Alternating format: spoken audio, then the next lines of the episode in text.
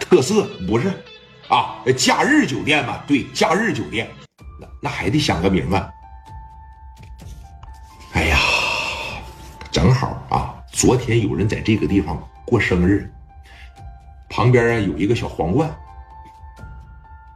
你看这么的行不行啊？咱们就叫皇冠假日酒店，你感觉怎么样？我感觉这个名字挺高档，挺高端，也挺高大上。皇冠假日酒店，我感觉行啊，大伙感觉怎么样？皇冠假日酒店这太太高端了啊！行，我感觉行，那咱就叫皇冠假日酒店。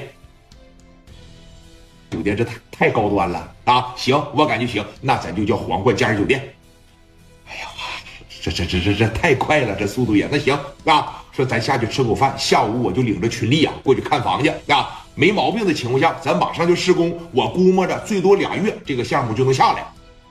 行那，包括这个群力啊，那个赌博的机器，包括麻将桌了，呃，跟广州那边联系啊，这个事就靠给你了，放心吧，哥。说你看。磊哥和苏老板的这一个项目叫皇冠假日酒店，可以说是一拍即合啊！中午呢在一块吃的饭也是非常非常的高兴啊！说你看，眼瞅着到了这个下午的时候，王群力呀和这个苏老板当时就来到了这个大学路了。你等说看着自个儿的酒店的时候，一妈全是毛坯儿，老铁，除了给你安个窗户，那里边门子啥的都没有，一妈全得是重新换。那窗户开发商给你安的，你也相不中啊。对不对？一共说能有十二三个人戴着小安全帽就进入到这个工地了。哎，在里边也是这么参观了那么参观，领着一个看风水的，拿个小罗盘，呃，往这个地方啊，得摆个鱼缸来，跟我走，来跟我走，跟我走。这个地方做厕所是比较好的啊，这个厕所啥的不能冲着门，这个讲究大家伙都知道吧？呃，往这个地方。最好是摆一只下山虎，是吧？看着点这个门口有什么不干不净的东西，那一定要是下山虎啊，就全给咬死了。走走走，咱上楼上啊，咱上楼上，一点一点。我感觉这个二楼房间不宜过多啊，最多十个房间就可以。